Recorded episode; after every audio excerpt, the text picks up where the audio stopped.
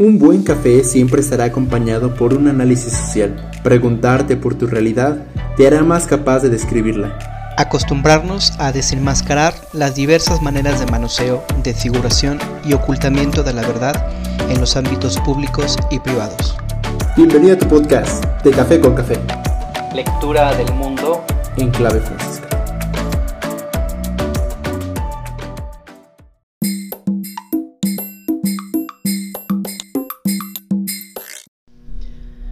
¿Qué tal hermanos, hermanas? Pase bien, bienvenidos a un episodio más de tu podcast preferido de Café con Café. Y de hecho estamos con café, porque ahorita estamos, a ver, déjame, déjame ver, a 5 grados la temperatura aquí en San Pedro Garza García, Nuevo León. Este, pues está haciendo mucho frío, muchísimo, muchísimo frío. Pero yo creo que fíjate, ahorita estaba pensando, yo creo que lo que hace frío el clima aquí es los cambios de clima. Porque un miércoles estuvimos a 27 grados y el jueves terminamos el día con 5 grados. Sí, sí, sí. En realidad pues, es más bien aclimatarnos, ¿no? Es lo que hace precisamente lo que tú estás diciendo, que hace que se sienta mucho más frío el clima. Porque he, visto gente que vive en 5 grados así durante una temporada muy larga y, no se queja tanto, pues, o no lo siente tanto. Sí, como que se acostumbran mucho. Y bueno, eh, dando inicio al tema del día de ahora, fíjate que, pues esto ya lo habíamos platicado cuando salió esta película de No mires arriba, que salió en, Netflix.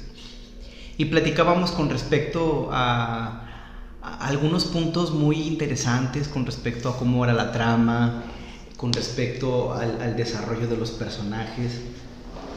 Y ya después empezaba a analizarse la, la, película, que es precisamente el tema de ahora. Vamos a analizar eh, esta película y vamos a tratar de darle, uh, encauzarla en una espiritualidad franciscana. Pero, ¿tú cuando la viste, qué fue lo que te llamó la atención de esta película? Bueno, a mí me empezó a salir muchísimo en estas preferencias, ves que te marca el top 10 de, de las películas que más están viendo. En realidad yo no sabía ni siquiera que iba a salir esta película. Eh, yo la, la, vi precisamente en el camino de México hacia acá, hacia Nuevo León, cuando ya venimos de nuestras vacaciones de, de ver a nuestros papás.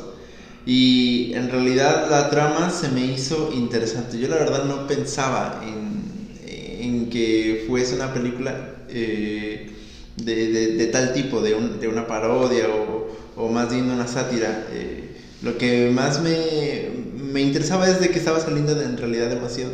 Y de hecho en el feed de Facebook estaba saliendo ya pues demasiadas escenas. Ves que Netflix se promociona y te pone 30 segundos de tal película.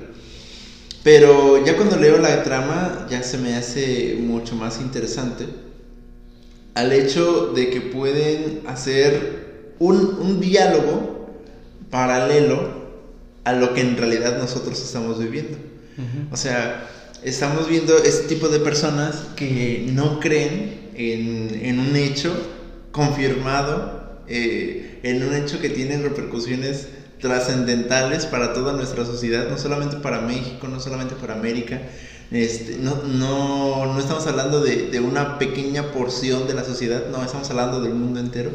Y aún así, después de ver todos esos hechos, uno puede decir, pues que, que o sea, ¿en, qué juicio están viviendo, no? ¿En qué razón? Y, uno puede, puede, verlo como comedia en la, en la película. Pero ya cuando lo ves aplicado en la vida real, dices, Jesús bendito, o sea, de verdad somos capaces de eso y todavía más. E, eso es lo que más llama la atención, creo que, de la película. Exacto. Y bueno, antes de continuar, a la gente que no ha visto la película, por favor, detenga el podcast vea la película, son dos horas con 20 minutos y si está extensa la película. Y después, este, póngale play al podcast o ya también puede este, escuchar el podcast y verlo con, con esta óptica. Bueno, bueno, ya al criterio de cada quien. Fíjate, a mí las primeras impresiones que me dio esta película fueron muy, muy básicas. Y era lo que yo te comentaba. Cuando yo vi el anuncio de esta película, yo dije, ah, una típica película apocalíptica de los noventas, se actualiza en, en, este siglo, en el 2022. Y yo dije, ah, caray. Y yo dije, ah, mira, qué padre, entonces está chida la película.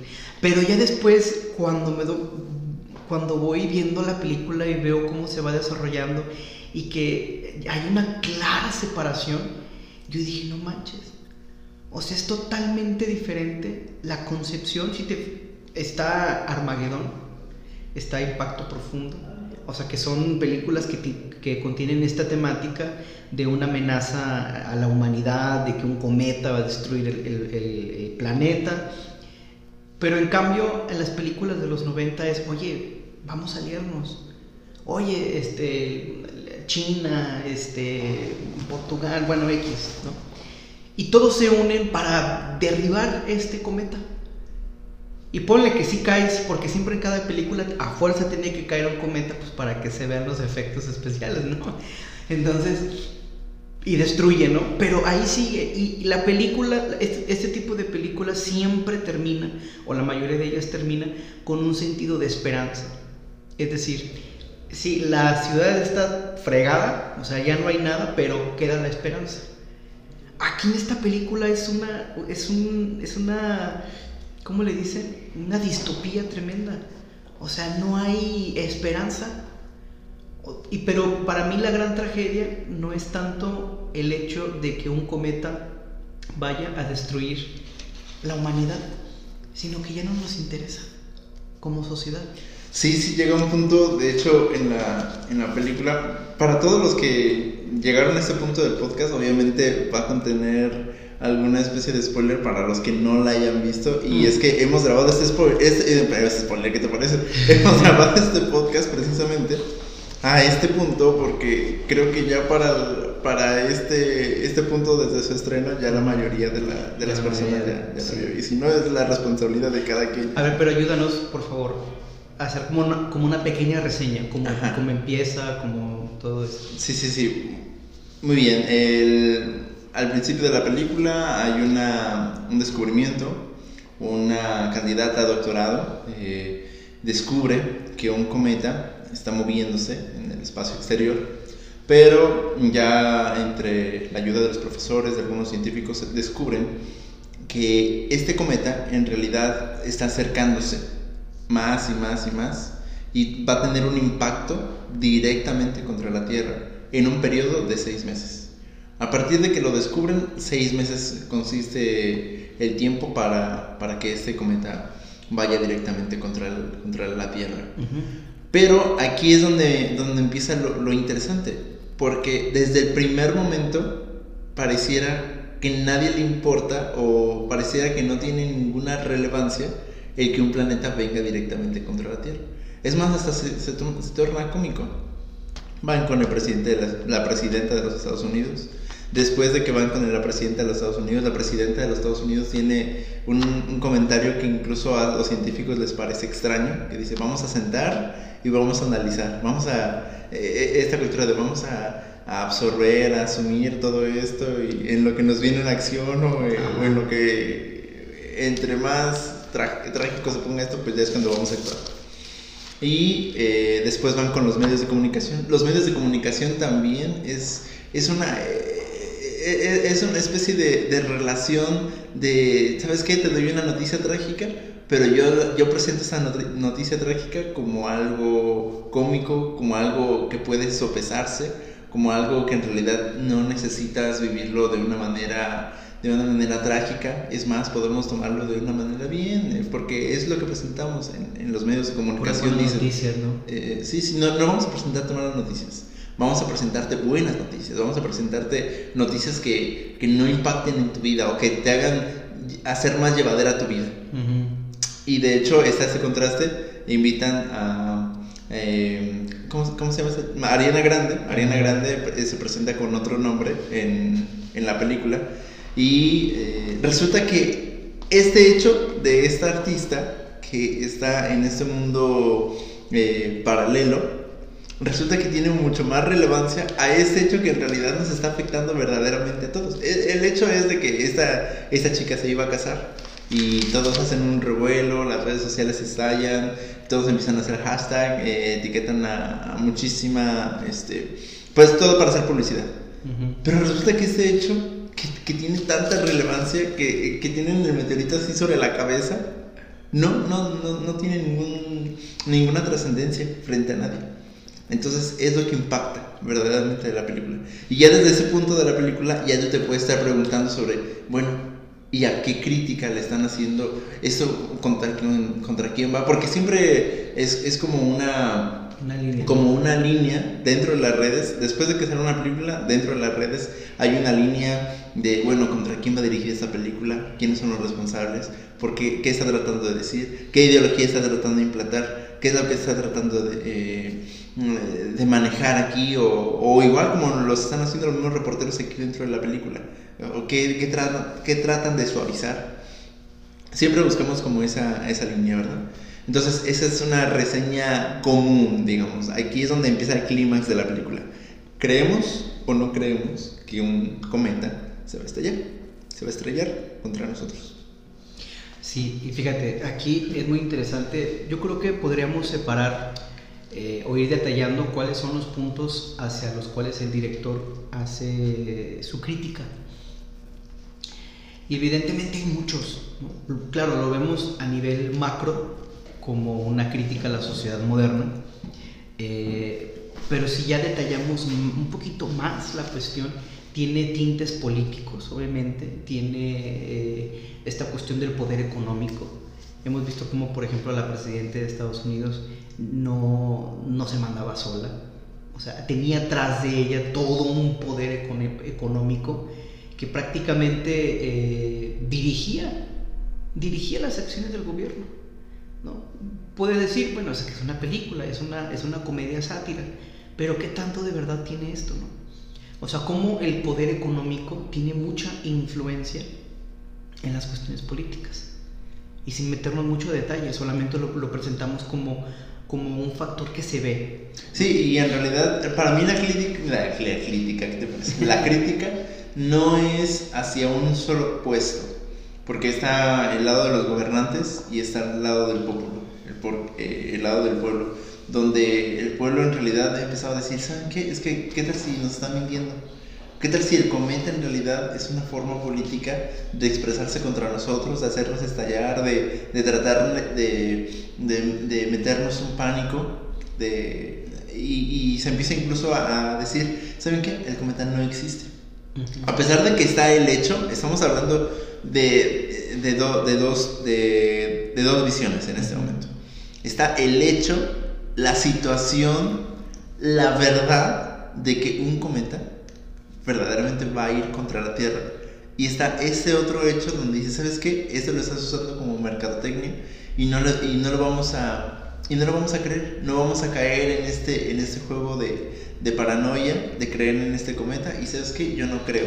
Y, y, y, y, o sea, imagínate esto, pues, o sea, yo no creo y automáticamente eliminas eso de tu vida, pero va a tener un impacto en tu vida, quieras o no.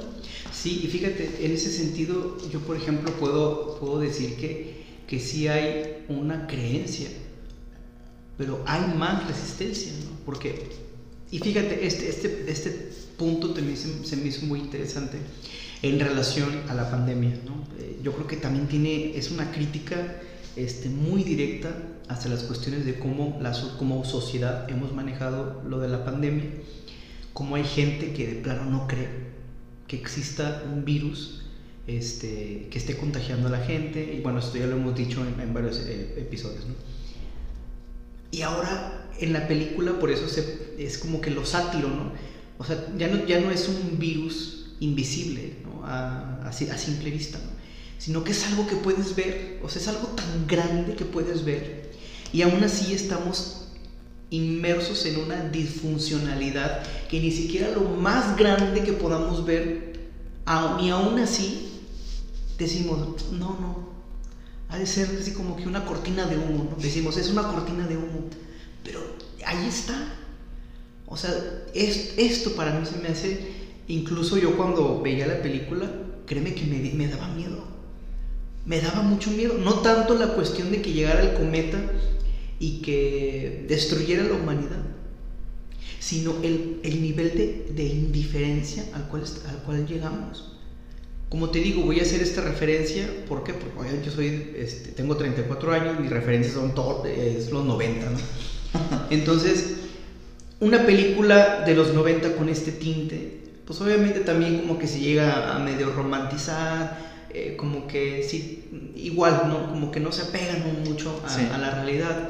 Estados Unidos siempre eh, sale siendo el héroe de la humanidad, en este caso no, pero al igual rige ya sea para salvar a la humanidad, ya sea para que la humanidad se destruye, rige.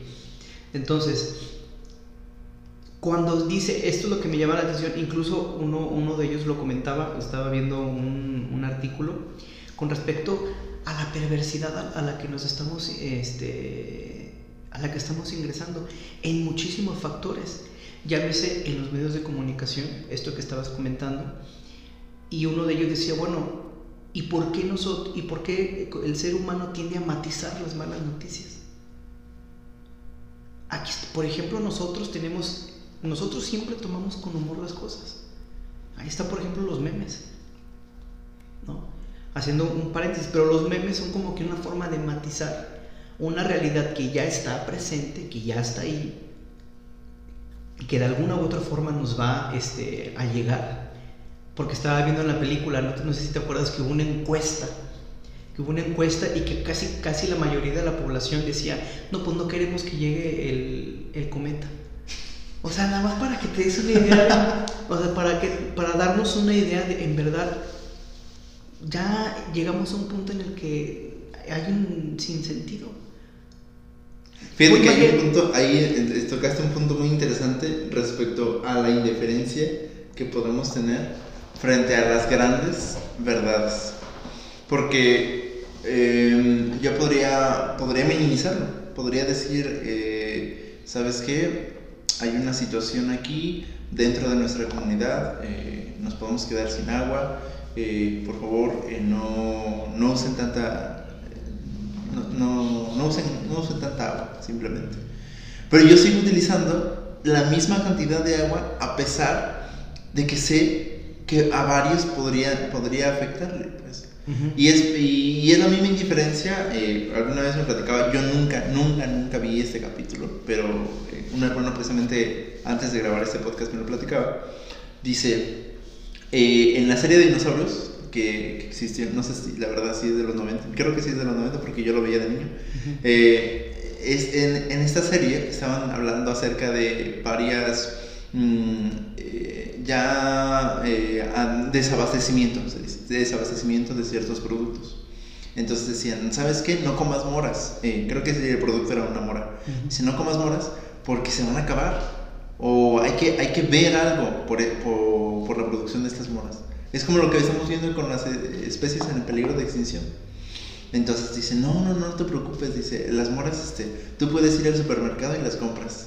Dice, no, pero ya no abren el supermercado si se acaban. Dice, no, no, no, en el supermercado siempre hay, tú no te apures.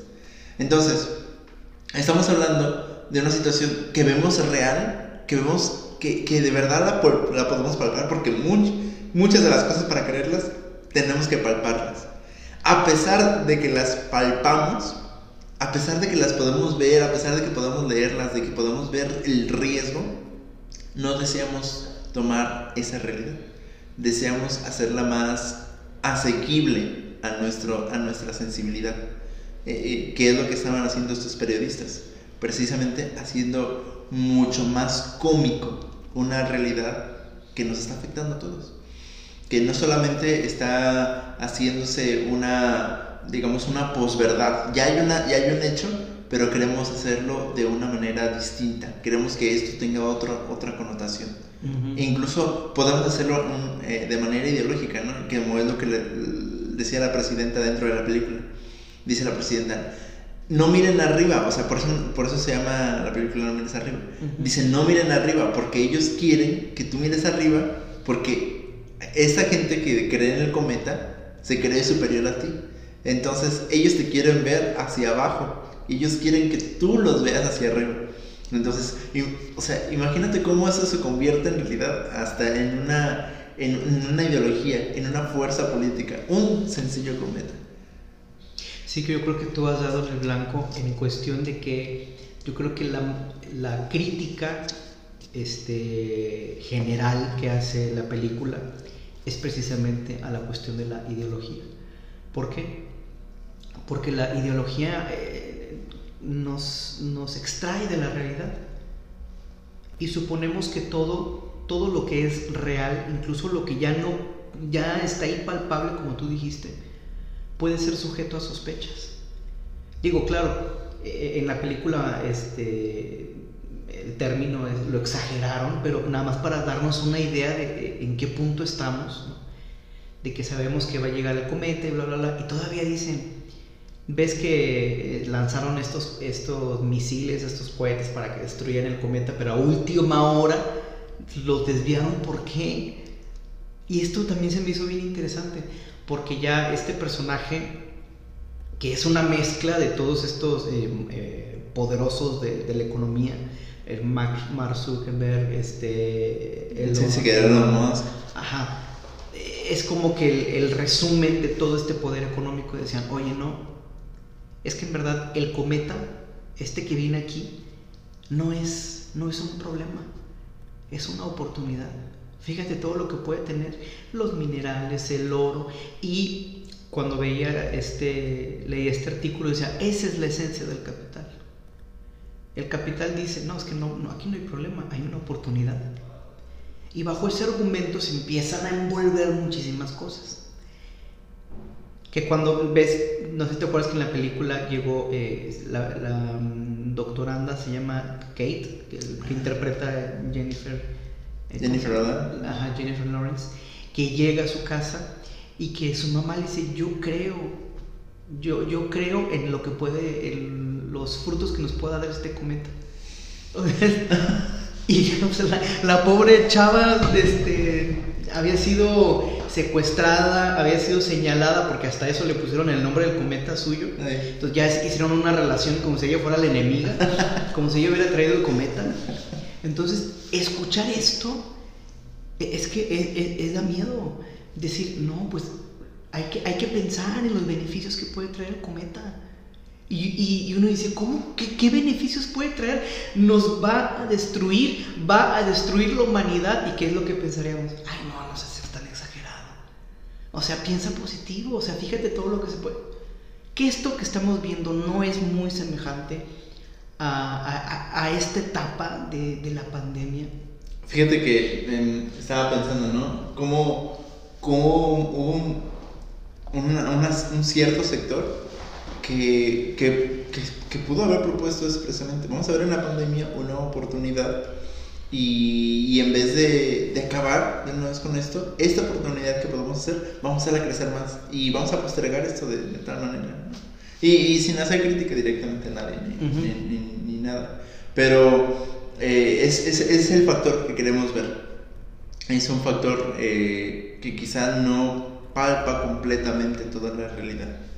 Y yo, yo lo veo, por ejemplo, muchísimos maestros que, que pues tuvieron que adaptarse a una situación, a, a dar clases por Zoom. He, he, visto gente mayor que, que, hay unos que definitivamente no quisieron eh, tomarlas, que decidieron mejor cesar en todas sus labores. Y otros que dijeron, pues sí, yo lo voy a arriesgar y a pesar de mi edad, a pesar de que soy una persona mayor, pues voy a entrar a, a este mundo de, de, la virtualidad. Bueno, po podemos captarlo de, desde diferentes perspectivas ahí. Eh, no sé si me habías comentado algo de Mario Bulchot. No sé si, si quieres decir al, al respecto. ¿No? ¿De qué? No me acuerdo. No, no. De la, sí, de la hermenéutica analógica. Algo me dijiste. ¿No fuiste tú? ¿No? Ah, okay. o, o, qué tienes que decir de lo que... es, que, es que estamos hablando acerca de la interpretación. La otra es en el lenguaje. Y eh, estaban precisamente hablando de esto, de la equidad que puede tener un comentario respecto a, a uno de, de hecho. Uh -huh. O sea, está, está este punto en el que te están diciendo, ¿sabes qué? Si existe un virus, si existe esto, pero tu comentario en Facebook, tu comentario que pusiste en cualquier red social, ¿sabes qué? Va a tener el mismo peso que el valor de ese otro comentario. A pesar, no, no importa si, es, si esta persona estudió todos sus años, no importa. No, no, porque siempre le van a dar un peso eh, también político, siempre le van a dar un peso ideológico, siempre le van a dar un peso económico ante esos, uh, frente a estos dos comentarios, ¿verdad? Entonces, a ver, Sergio, ¿y a todo esto qué tiene que ver con nuestra espiritualidad? Fíjate, antes de llegar a ese punto, sí me gustaría rescatar, y, de hecho, eh, cuando vi la película, inmediatamente me puse a pensar en una cita del Evangelio. Y, más que, bueno, ahorita les digo por qué. La cita bíblica es Mateo 16, eh, del versículo 2 al 4, en el que Jesús les eh, reprocha a, las autoridades religiosas, porque ellos dicen, porque Jesús dice, o sea, ustedes miran al cielo y deducen que si está nublado, eh, va, va, a llover y va a haber buen temporal. Si ustedes disciernen esas cosas, ¿cómo no disciernen los signos de los tiempos? Y yo, y yo después me estaba, estaba pensando, y qué curioso, ¿no? Porque ahora ya ni siquiera estamos mirando para arriba.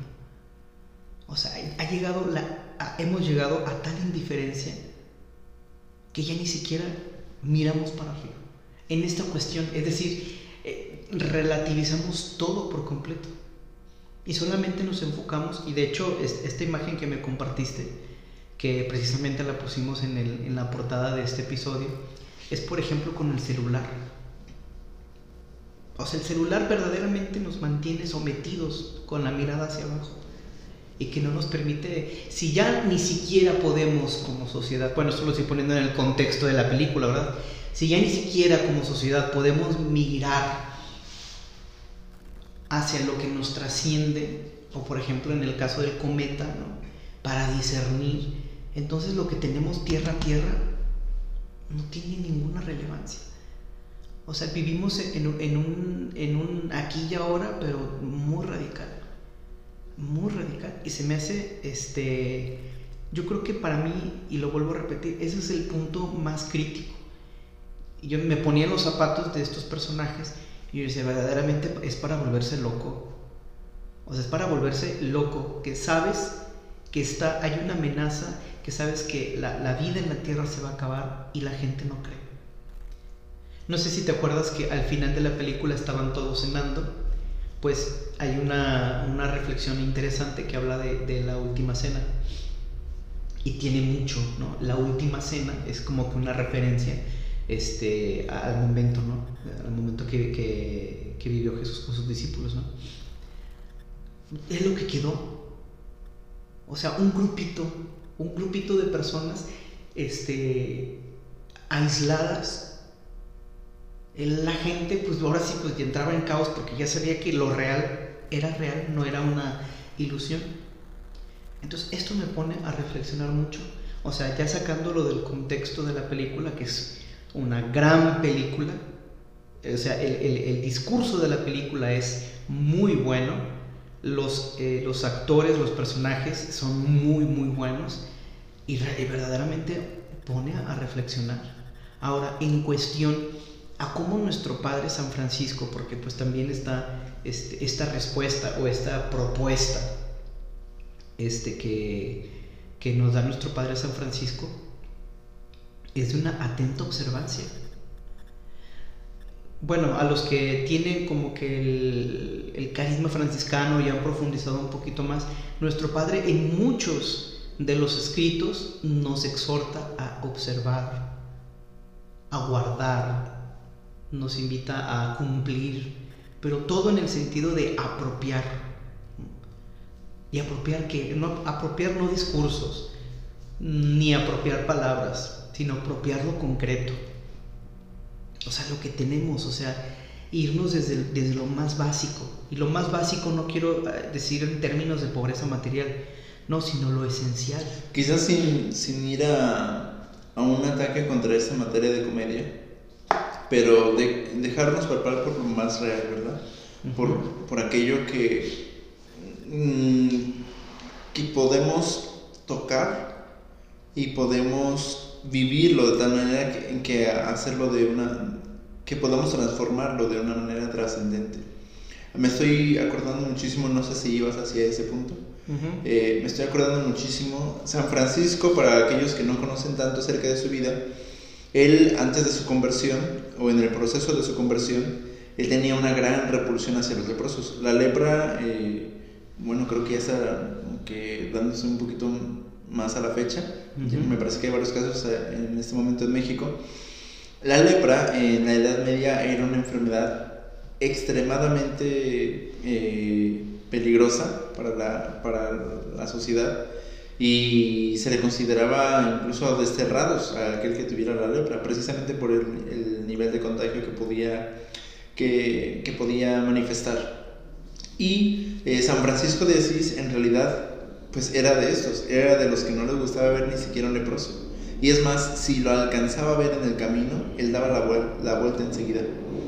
Y hay un capítulo ah, de su vida en donde él se encuentra con uno, él baja de su caballo, da limosna y aparte le da un beso. Entonces, ante esta parte creo que es muy interesante ver cómo San Francisco palpa su realidad. No la, no la hace comedia, no la, no la trata de suavizar, no, va, va hasta, lo, hasta lo más real que existe dentro de él. O sea, no niega, no niega que hay, que hay un que hay un asteroide viniendo contra él, no niega toda esta capacidad humana que tiene de repulsión, no niega toda esta capacidad que tiene de, de, desear preservarse a sí mismo, de, desear preservar su salud, de desear preservar incluso su reputación frente a toda la ciudad de Asís. No niega todo esto, pero también no niega que existe la capacidad humana de solidaridad, de encuentro y sobre todo de cuidado. Fíjate, ahorita que estabas hablando de esto, hace, ¿qué será? Unos días, bueno, una semana, vi una noticia que me impactó mucho por cómo sucedió. Y yo creo que esto retrata mucho la cuestión de, de esta indiferencia que ya no es este, simulada, sino que es real. Y les leo. El titular es Muere de frío en plena calle el retratista francés de flamenco René Robert. Dice, el gran retratista francés del flamenco murió este jueves solo y tirado en la calle en París. Fíjate nada más esto. ¿eh? El artista estuvo nueve horas tirado en el suelo sin que nadie lo ayudara. Cuando un mendigo avisó a la policía, la hipotermia ya era irreversible. Asesinado por indiferencia, acusó su amigo. Y el caso sacudió las redes sociales. Imagínate. O sea, esta indiferencia que se plasma, ¿no? Esta indiferencia que se plasma en la película de decir, ah, no mires, no, es de ser un invento ahí del, del gobierno. Pero aquí ya lo estamos viendo en algo tan concreto. No es un cometa, es un ser humano. No es una película. No es una película, es la realidad. O sea, una persona que murió porque tuvo un accidente, nueve horas tirado y nadie hizo nada. Y murió, y fíjate, se me hizo impactante. O sea, fue calificado como homicidio de indiferencia. Yo no había escuchado ese término. Homicidio por indiferencia. El caso que tenemos aquí, por ejemplo, del bebé que murió en el penal este, en Puebla, encontrado en la basura, o sea, una indiferencia. Y, vuelve lo mismo, ¿no? No mires arriba, ¿no? Este excelente eh, discurso que este, nos recuerdas, no mires arriba, ¿no? Porque probablemente sea una estrategia para mantenernos sometidos, sin pensar que ya lo estamos. ¿Por qué estamos sometidos? Por la ideología. O sea, por una ideología que no nos hace enfrentarnos a la realidad. Y, y esto no es nuevo, ¿eh? esto no es nuevo, porque lo, acabas de decir ahorita, ¿no? En la Edad Media, dentro de, las clases sociales, los leprosos ni siquiera figuraban. Ni estaban, ni, no tenían ni siquiera derechos. ¿Por qué? Porque su condición los hacía excluidos. Sin precisamente no. Mm, sin precisamente caer en que la ideología nos busca, porque verdaderamente trata de reinar. Eh, para mí es más una cuestión, ya personalmente, eh, de que nosotros buscamos una manera de, de compactar a alguien más. Y probablemente esta indiferencia venga sí, de alguien, de, de algún discurso poderoso en nuestros tiempos, pero esta indiferencia la, la- nosotros la adaptamos para, para, para ser esclavos, prácticamente. Ujú. Para ser esclavos en el sentido de que tenemos miedo a una libertad. Es, es- es probablemente eso. Pero eso ya lo, ya lo podremos hacer en un discurso más eh, posterior. Sí. Entonces, el punto aquí es observar. Pero observar atentamente, digamos, observar con diligencia, observar con caridad. A lo mejor esto puede sonar un poco así como que, bueno, pues sí, muy bonito, y- pero lo concreto, ¿cuál? Pues, lo concreto es con lo que tenemos nosotros. ¿no? Por ejemplo, voy a hacer un, un- algo muy situado, por ejemplo, aquí específicamente en Nuevo León, estamos viviendo una crisis de agua. O sea, ya no, no, no hay agua. Las presas están al mínimo y ni siquiera pueden este, extraer agua porque ya los niveles están muy bajos. ¿Qué van a hacer? Pues perforar pozos para que puedan sacar agua de ahí. Entonces, ¿cómo podemos nosotros atender a la situación que nos compete? Aquí, por ejemplo, en Nuevo León es o cuidamos el agua, sí o sí, o de plano ya nos quedamos sin agua. Y no es así como que, no, hombre, ¿tú crees que si me baño y tiro un poquito de agua se, se va a acabar el agua? No, sí, o sea, pero es, este pensamiento, multiplícalo por 100 mil, por 100 mil habitantes. Sí, y esto claro, es lo es concreto. terrible. Y yo creo que esto es lo que nos invita San Francisco, bueno, en, en este caso específico, ¿no? Pero podemos irnos todavía a lo elemental, o sea, a nuestras relaciones personales. Ahorita lo presentamos en un nivel macro, ¿no? Es decir, en algo que compete a la humanidad, ¿por qué? Porque un agente externo viene y ¡tas! ¿no? destruye, ¿no? Pero ¿qué pasa con estas, con, con estas indiferencias eh, sigilosas, ¿no? O inconscientes, porque yo puedo estar muy metido en, mi mundo y pensar que eso he sido indiferente con las demás personas. Con lo del COVID, por ejemplo, aquí en la casa me ha tocado ser enfermero y créeme que los hermanos, y les nace del corazón, agradecen, agradecen la atención, agradecen por esta cercanía y yo siento que es lo que nos falta, muchísima cercanía. Entonces, híjole, pues sí, hay, un, hay una tarea muy grande, la verdad. Y la podemos hacer ahorita, inmediatamente, primero con nosotros mismos. En hasta qué punto yo he sido indiferente conmigo mismo.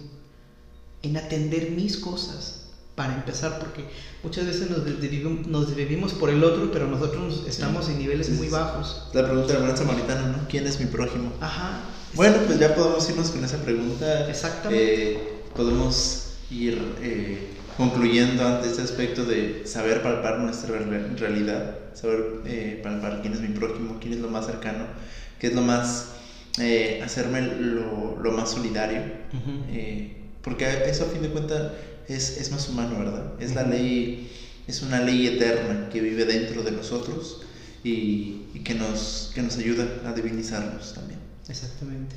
Pues bueno, concluimos el podcast con esta pregunta. ¿Quién es mi prójimo? ¿Quién es mi más cercano? Fíjate de todo lo que se hizo a, a raíz de una película.